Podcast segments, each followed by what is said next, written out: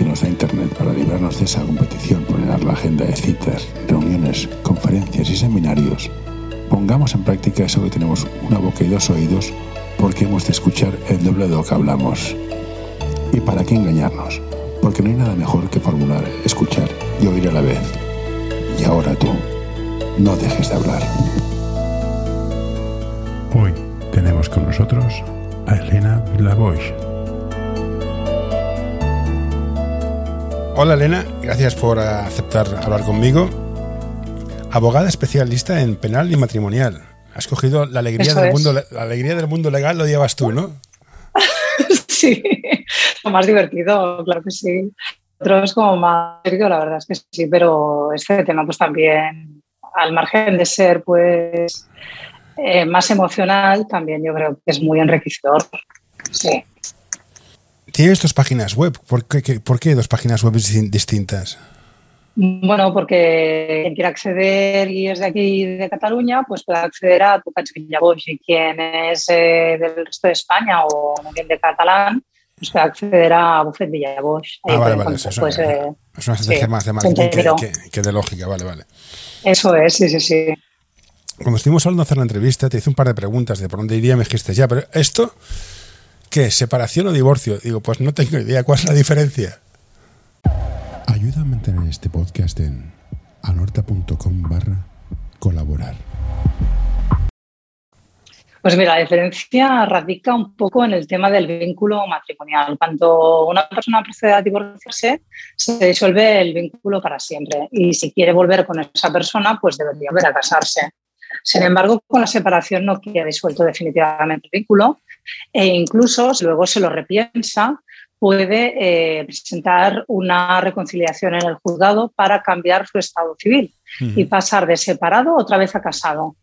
También es un tema un poco de estrategia, porque a veces no interesa, eh, si el patrimonio no está disuelto, divorciarse definitivamente por tema fiscal.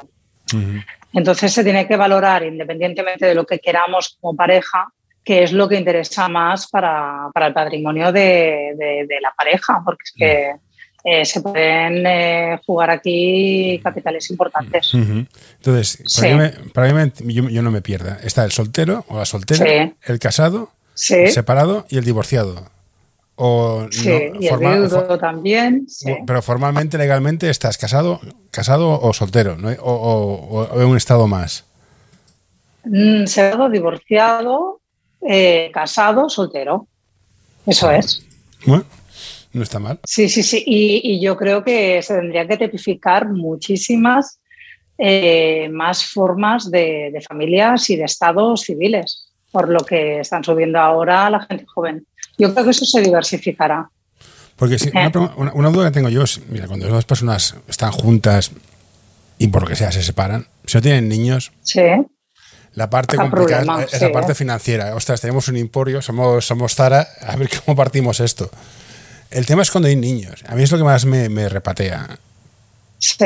¿Cómo consigues que las personas que no quieren vivir juntas y acaban odiándose un poquito, que los niños no reciban? Esto, ¿el proceso legal es un proceso, punto, es inerte y no piensa en ciertas cosas? ¿O hay un modelo para proteger a los niños de, todo estos, de, de toda esa tensión? Porque claro... Mira, en el proceso de divorcio importante que la pareja tenga en cuenta una cosa.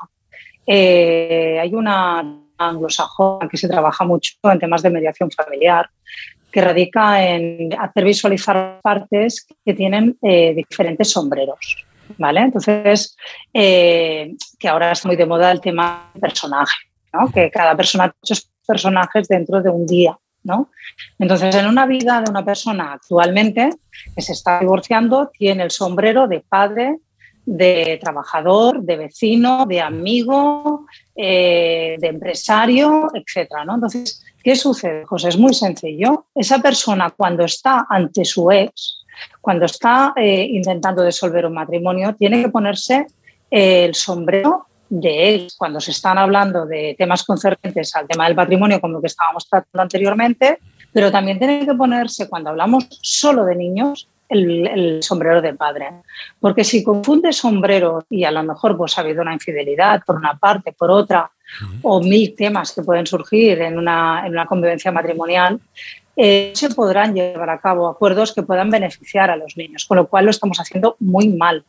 Es decir, si una persona es buena madre o es buen padre eh, y pueden seguir las circunstancias pues, de una custodia compartida, eh, porque eso perjudica a los menores, no para fastidiar a la otra parte, tendré que querer la custodia exclusiva. ¿Me explico? Es decir, no se pueden eh, mezclar las cosas porque en definitiva no estamos pensando en, el interés superior de ese procedimiento, que son los niños, ¿no? Sí, sí, es, mi duda, es cuando una pareja se separa y tienen niños, ¿qué hacemos con el niño? Porque puede ser custodia compartida, mitad y mitad, pero a lo mejor la madre es un inútil o es un, burro, y, pero el juez está obligado a darla, o si no está obligado a darla en base a que decide. Porque el niño en el fondo no tiene.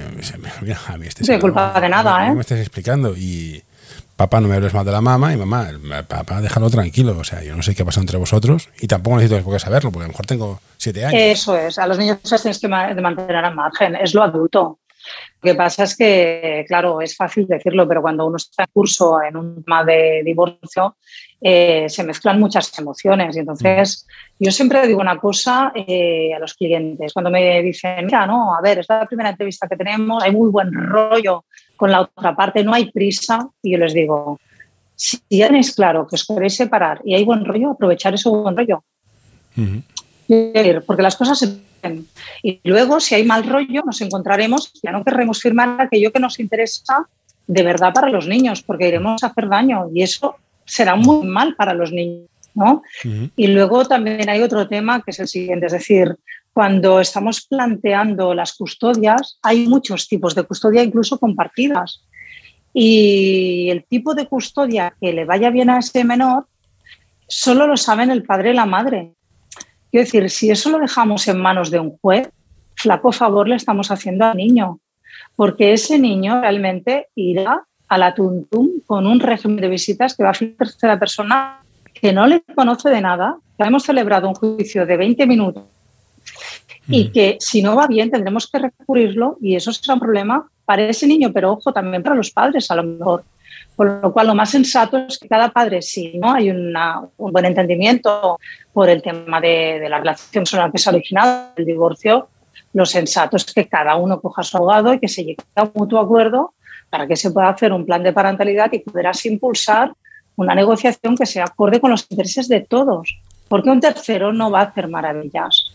A veces pretendemos delegar la responsabilidad eh, familiar, emocional a alguien que no nos conoce de nada. Entonces, sí que ese juez está cansado de ver nuestro caso, pero repetido por mil, pero no sabe exactamente las necesidades que puede haber miles, José, porque es que puede ser desde que el niño sea un niño que tenga algunas necesidades especiales eh, de alergias, de médicos, de psicólogos, eh, de TDAH. Síndrome de Down o tenga cualquier cosa. exacto, entonces, ¿qué va a saber el juez más que sus padres? Es que, ¿no?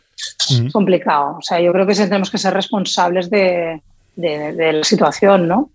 Y ahora voy a hacer de mm. cuñado, de cuñado profesional. a ver, dispara. Decían antes que la legislación protegía más a la mujer antes en el caso del divorcio porque la mujer no trabajaba. Sí. Esto es cuñado nivel 1. Y ahora que la mujer trabaja y el hombre trabaja, sigue protegiendo más a la mujer que al hombre. ¿Esto es de cuñado profesional o ha cambiado? Eso es de cuñado nivel avanzado. Eso es de cuñado muy bien.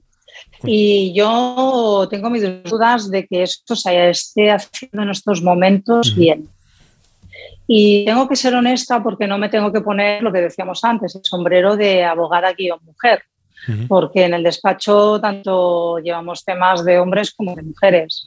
Yo pienso que cuando se empodera tanto a una de las partes en contra y en detrimento del otro, lo que estamos es originando una discriminación que a la larga, si se empodera tantísimo a un nivel tan elevado como se está haciendo en este momento, lo que podemos, José, es perjudicar claramente los intereses del menor, porque cogemos una tan grande que solo con indicios, y estoy diciendo indicios, no pruebas, no resoluciones firmes, no nada, podemos eh, dar pie a que el padre eh, pueda verse eh, atado de pies y manos para relación con los menores, si el juez lo estima así. Y yo cuando y, yo cuando leí esta reforma legislativa, a mí se me pusieron los pelos como escarpias. Porque claro, mm, lo dejamos todo al albur de alguien que volvemos otra vez, no nos conoce de nada, que si sale mal una resolución con unos indicios, eh, ahí la hemos liado parta, porque hasta que todo eso se resuelva, mientras tanto, tenemos una privación de un menor con respecto a un progenitor que le puede hacer más daño que bien. Y entonces yo creo que, eh, bueno, ahora exponencialmente los jueces han tenido que poner eh, el sentido común por bandera. Gracias a Dios dictando resoluciones eh, pues ajustadas, al menos en el ojo que yo estaba últimamente, ¿no? Y que me he encontrado con este ataque directo, ¿no? Estar con indicios pues eh, quitarme pues la custodia compartida o custodias exclusivas que tenía a favor de padres eh, por un hecho de unas denuncias que no tenían base. Entonces, tanto de hecho tiene una mujer que sea maltratada, José, esto no hay discusión alguna y nadie lo pone en tela de duda, pero ojito con aquellos indicios que no están probados y que no permiten abanderar la presunción de inocencia que tanto hemos ventilado en un Estado de Derecho. Es que no podemos olvidarlo. Seamos hombre, seamos mujer o seamos cualquier tipo de género. Es que cualquier persona se merece ese principio ¿no? constitucional. Yo, como abogada es lo que tengo que tener. Tengo un problema con, el mundo legal. Porque tú ordenador lo puedes utilizar o no lo puedes utilizar. Puedes saber de informática o no. El mundo legal es obligado a cumplimiento. Entonces, cuando miras a la gente, ves a uno dice, no, esto es maravilloso. Otro dice que no. Dices, oiga, no entiendo nada porque estáis, porque no hay una norma clara que estéis todos de acuerdo. Me voy a mirar la norma y después me doy a la farmacia para una aspirina. Porque, o sea, redactáis como el culo. Entonces. Bueno, porque somos muy formalistas, ¿no? Y es difícil de que llegue a la sociedad civil. Al final, el usuario que está obligado a cumplir una ley no, compro una ley por consenso social, no porque la entienda, en plan, no tengo ni idea de qué está diciendo. Pero bueno, mm. como yo un tío que tengo fe en las personas, no en la sociedad, asumo que el 80% de los casos de divorcio son normales, no hay, no hay dramas. Me puedo equivocar, ¿eh? Creo que es menos elevado del que tú dices, al menos en el despacho por estadística. Bueno, entonces, eh, uno te lleva, te lleva al divorcio muchas cosas. Una infidelidad, te has cansado, te descubres que eres homosexual o que eres lesbiana o que eres transexual o que te gustan las zapatillas. Bueno, me da igual. sí. Sí, sí, sí, sí, totalmente de acuerdo. Hay motivos y todos son distintos. ¿Cómo lo preparas para hacerlo? O sea, ¿hay un camino psicológico, emocional y luego legal? ¿O cómo, cómo es el plan? Mira, cariño, es que me gustan los... Fran ¿Eh? Te lo digo primero, algo abogado primero, hacemos papeles, el régimen que tienes es el régimen de separación de bienes, no separación de bienes, el tema fiscal como importa, y lo más importante, que fue una frase que me dijo una abogada, es, tú no te quieres separar, tú no puedes separarte, tú eres pobre, ¿dónde vas? ¿Eso también influye? Sí, porque si ahora, mira, yo, creo que... 800 euros, mi mujer gana 800 euros, y tenemos dos niños, la pasta no da para mucho, que esta es otra realidad que hay que tener clara, claro. Sí, la realidad financiera es una ¿Cuál sería el proceso lógico para, hacerlo bien? A ver, eh, el tema es el siguiente. Eh, como bien apuntabas al principio de todo, de la conexión, eh, el derecho de familia es un derecho meramente jurídico de aplicar normas y no es una disolución de empresa, no es una fusión infantil, es un tema que, que va más allá. La gente eh, tiene que estar preparado para divorciarse.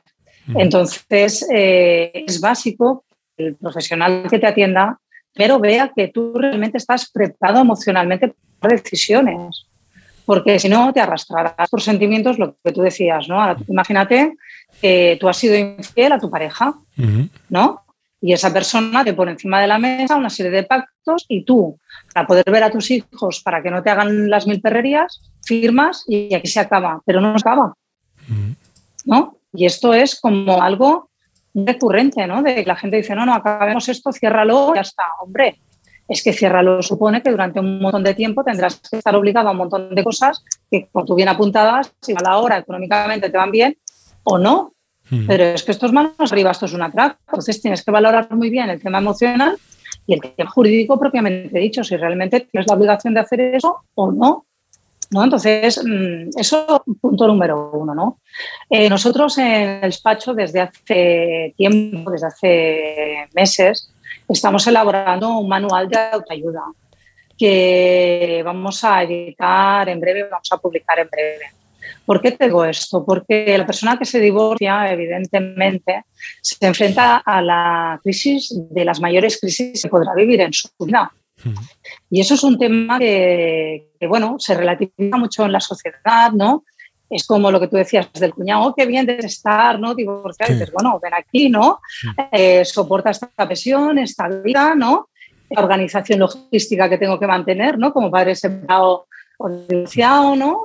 Más gastos que tengo que asumir, ¿no? Y tengo que llegar a todo y sin poder contar con la otra parte o sí, o depende de cómo hayamos acabado, como estemos en este momento, por mil motivos, ¿no?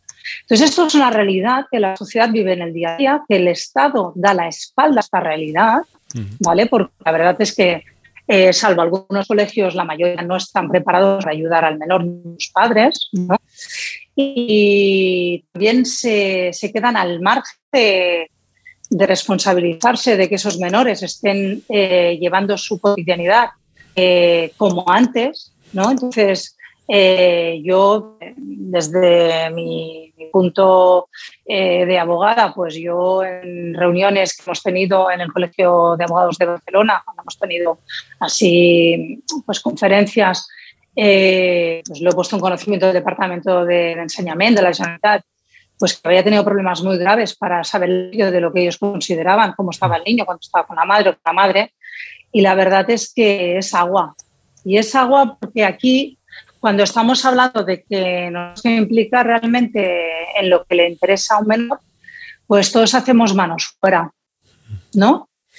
Y precisamente aquellos operadores que están directamente relacionados con como mínimo ocho horas al día y que ven a ese niño si viene limpio el cole, si hace los deberes, si viene descansado, ¿no?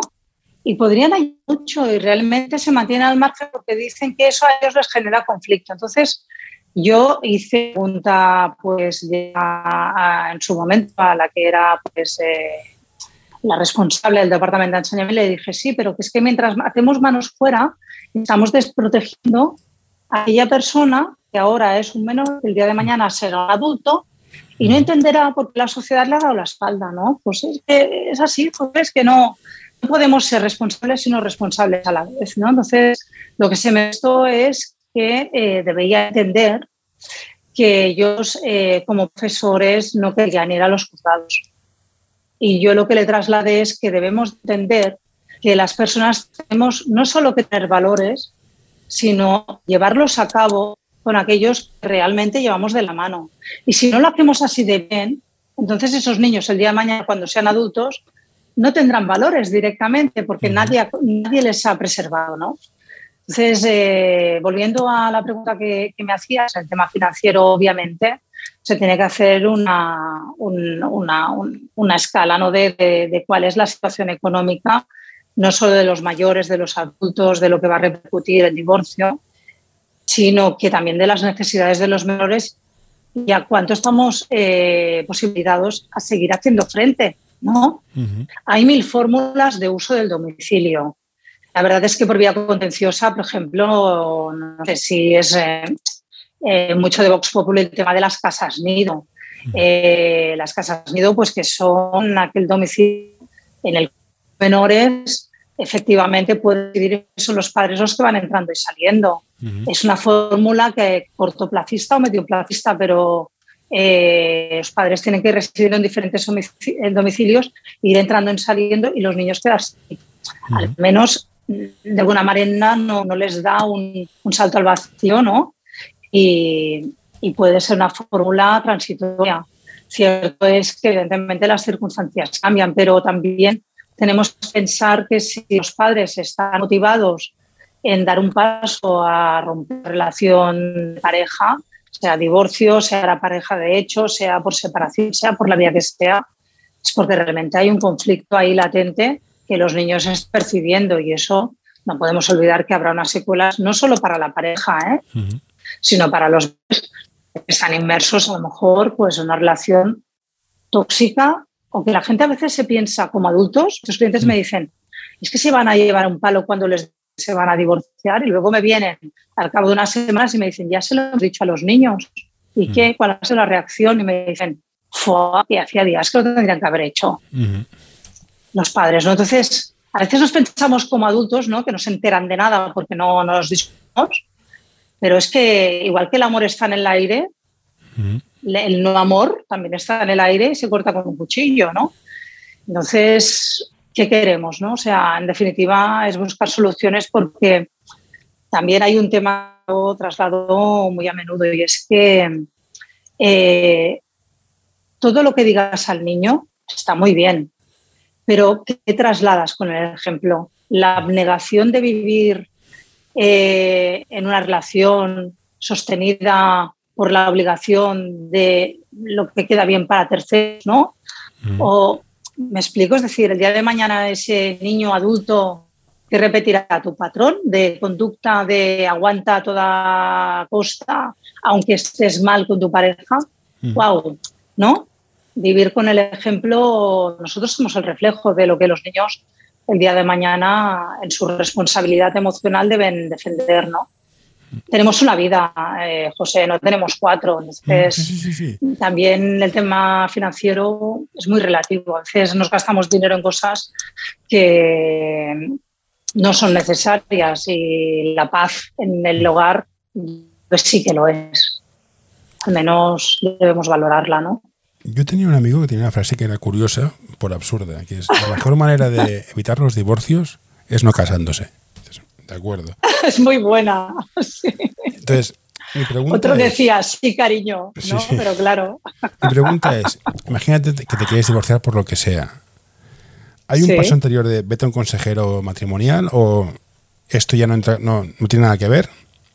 Y entonces, si ya llegamos tarde, ¿qué ha de hacer la pareja? Para, ¿Qué hace una mujer para divorciarse? Entonces, habla con su marido, habla con el abogado primero. ¿Qué sería lo ideal? Vale, eh, mira, el termómetro lo tiene cada uno en su cuerpo. Eh, si uno ya sabe que ahí no hay marcha atrás, porque el tema ya está suficientemente quemado y hemos eh, disparado todas las balas, uno yo creo que tiene que tener, si ya ha pasado el duelo, ¿no? que, decíamos, decir, bueno, pues esto ya no hay quien lo arregle. Yo creo que lo más sensato, llegado a este punto de que bueno, ya uno no puede, no puede retroceder es ir a ver a un abogado, primero uno solo. Y cada día lo hace más gente, eh, más personas acuden solos al abogado para hacer un poco de mapa de ruta de dónde estoy, qué es lo que puedo ¿no? pretender en derechos y obligaciones, qué es lo interesante para trasladar a la otra parte. E incluso te diré más, a veces eh, bueno, nos piden consejos de cómo pueden ellos dos llegar a acuerdos para que los abogados podamos formalizar los envíos, ¿no? Pero desde, desde sabiendo, es decir, desde poniendo los pies en el suelo para saber, pues incluso financieramente, qué es la mejor para ellos. Que yo creo que llegado al punto que nos queremos divorciar, eh, quien no tiene que sacar aquí tajada es el Estado, porque bastante perderemos ya a nivel emocional, a nivel logístico, pues hombre, mm, de lo perdido saca lo que puedas e intenta preservar al máximo las pérdidas financieras que puedan ocasionar, ¿no? Este tipo de cosas es el punto de vista. Y luego, pues, mm, si no se ven capaces de hacer sentada, José, porque ya las cosas están eh, salidas de madre, pues que cada uno coja directamente a su abogado, que intentan no quemarse más en todo eso y entonces que los abogados tomen las riendas de, de, poder llegar a las medidas conducentes a un acuerdo. Eso es lo más sensato, porque si ya no sabemos hablar, eso hará que se perjudiquen más las, situaciones. Y si se ha tomado la decisión de que cada uno coja a su abogado, no cometan el error de que entre pasillos intenten arreglar aquellos apaños, porque entonces vuelven otra vez a salir los fuegos, a, hacer llamaradas, y entonces cuando llegas tú como abogado y vuelves a llamar a, al otro compañero o compañera que lleva a la otra parte, no, porque se han peleado, porque tal, mal, o sea, muy mal, o sea, si se decide porque ya no se pueden hablar, decidido está y carpetita cerrada, hay que dejar un poco pues, resolver el tema de la mejor manera para aquellas personas que, han cogido el caso. Sí. Como, ves, para gustos colores. ¿eh? Como ya sabes, yo me he sacado título de cuñado, creo que estoy ya como laude. Y aquí va otra. Como cultura católica que somos, el matrimonio se sigue viendo, fracasar en el matrimonio se sigue viendo como un fracaso, como una derrota. Ese es un lastre muy bestia. La culpa es tuya o de ello o de él. Sí, eso es un lastre que, se arrastra todavía muchísimo en nuestra generación. Eh, te diría que en los años 20, 30 la franja está, ya no es así, ni mucho menos. A partir de los 30 todavía se está llevando la culpa de una forma eh, muy, muy, muy visible y moderada. Eh, yo creo que la responsabilidad de una pareja es de dos. Entonces, eh, sí, sí, sí, perdona. Sí, sí. No, no, a lo, a lo, a lo ¿no?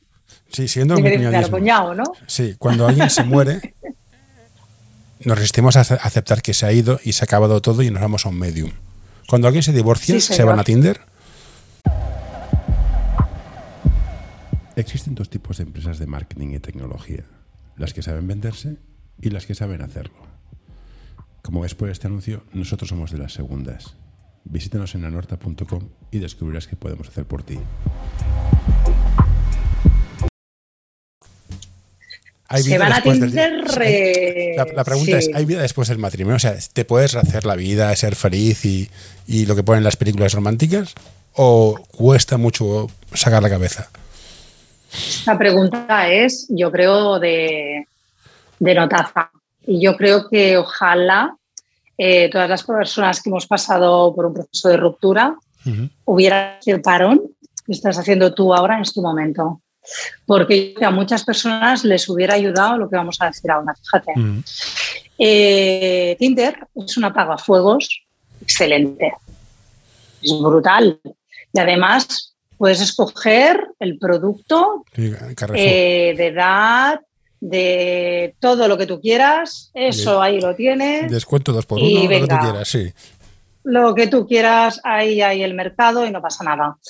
Pero eh, a mí me sorprendió, hablando de Tinder hace años, eh, un chico joven que divorcié y que se fue a cabeza a Tinder día vino a hacer el seguimiento de una visita, ¿no? De ver cómo habían quedado los pactos y tal, y hacía una cara como desencajado. El chaval me vino súper motivado de Tinder, ¿no? Semanas antes, ¿no? Porque con confianza me dijo, oye, oye, esto sí que ha sido pues una movida y tal, y qué bien, y no, y ha metido el parche en mi vida, y ya está, y tal, bueno. Y me vino pues con un blanco de cara que dije, bueno, ¿qué ha pasado? ¿Que te has discutido con la ex o ha pasado algo con los Dice, no, eh, he tenido la última visita en Tinder, ¿no? Con una chica y tal, y me he sentido vacío cuando he salido de esa casa, ¿no? Porque realmente me he dado cuenta, pues, que no es lo que quería, ¿no? Hay gente que a lo mejor no le pasa eso, pero yo creo que antes de tirarse fina, tienes que ver si hay agua. Quiero decirte, si tú realmente buscas ese tipo de relaciones y estás preparado para ello, avanti, no hay problema. ¿Sí? Encontrarás miles de posibilidades, no, no tenemos ninguna duda. Si no estás preparado, en este momento probablemente sea de los más delicados en tu vida. ¿Por qué? Porque tienes que poner muchas piezas en orden.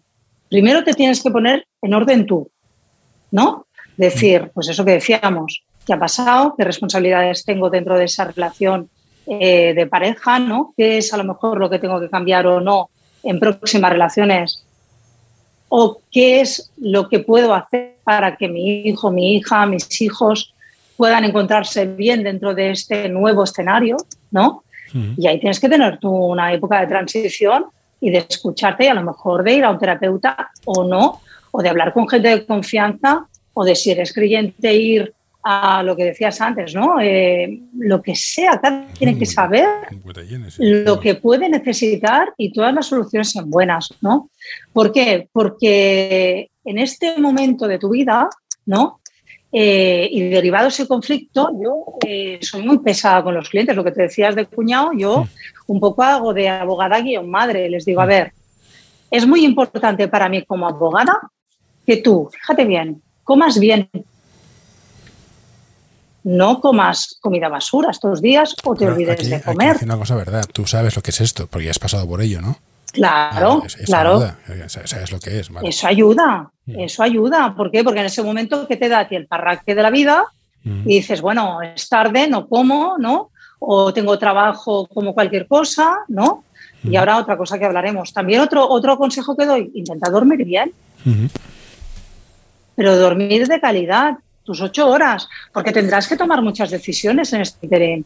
¿no? Y intentar hacer deporte. ¿Para qué? Para quemar el cortisol que llevas acumulado con esta época de estrés, ¿no? Porque si no quemas cortisol, pues no tendrás hormonas favorables para tu cuerpo, con lo cual vamos a ir aquí un poco descontrolados todos. Y para mí, justamente como abogada de la persona que estoy llevando, me interesa que esa persona esté en sus plenas acciones, porque así tomará decisiones de calidad. y lo que llevemos a cabo estará bien orquestado por los dos. ¿no? Yo hubo un chico que me vino una vez, José, que yo digo, madre mía, este chico, porque le venían mareos, porque estaba tan agarrotado eh, de la tensión nerviosa que llevaba el pobre señor, que es que tenía mareos de la contractura que llevaba cervical. Y yo le dije, no te puedo llevar ahora, te tienes que ir al hospital, te estás mareando en la consulta, o sea, no puede ser, tenemos que hacer algo. Y me dijo, ¿en serio? Que no vamos a tirar adelante. Digo, ¿en serio? No vamos a hacer nada. Estás fatal. Tienes que ir mm, al hospital, al traumatólogo. Tienes que hacer algo con esto. No, puedes venirme a la visita. Mm, claro, entonces al cabo de un par de semanas o tres vino otra persona. Ayuda a mantener este podcast en anorta.com barra colaborar.